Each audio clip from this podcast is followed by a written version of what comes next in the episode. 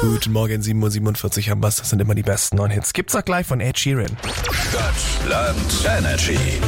Die nächste Runde, Stadtland Energy, spielen wir der Christian 47. Guten Morgen. Hi, morgen, Servus. Kurze Frage, hast du schon alle Weihnachtsgeschenke zusammen? Nö, die kaufen kurzfristig und wenn, dann kauft man sich, wenn man Gaststätte oder sowas geht, dann kauft man sich da Gutscheine, das sind die besseren Gutscheine dann.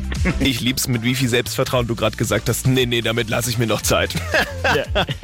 Immer gut. kurzfristig halt. Dann spielen wir die nächste Runde. Stadtland Energy. Aktuell sind acht Punkte der Highscore. Den müsstest du entweder übertreffen oder gleichziehen. Dann wärst du Wochenführender. Oh, das ist stark. Wir probieren unser Glück. Ich sag A, du sagst Stopp und dann haben wir deinen Buchstaben, okay? Ja, A. halt!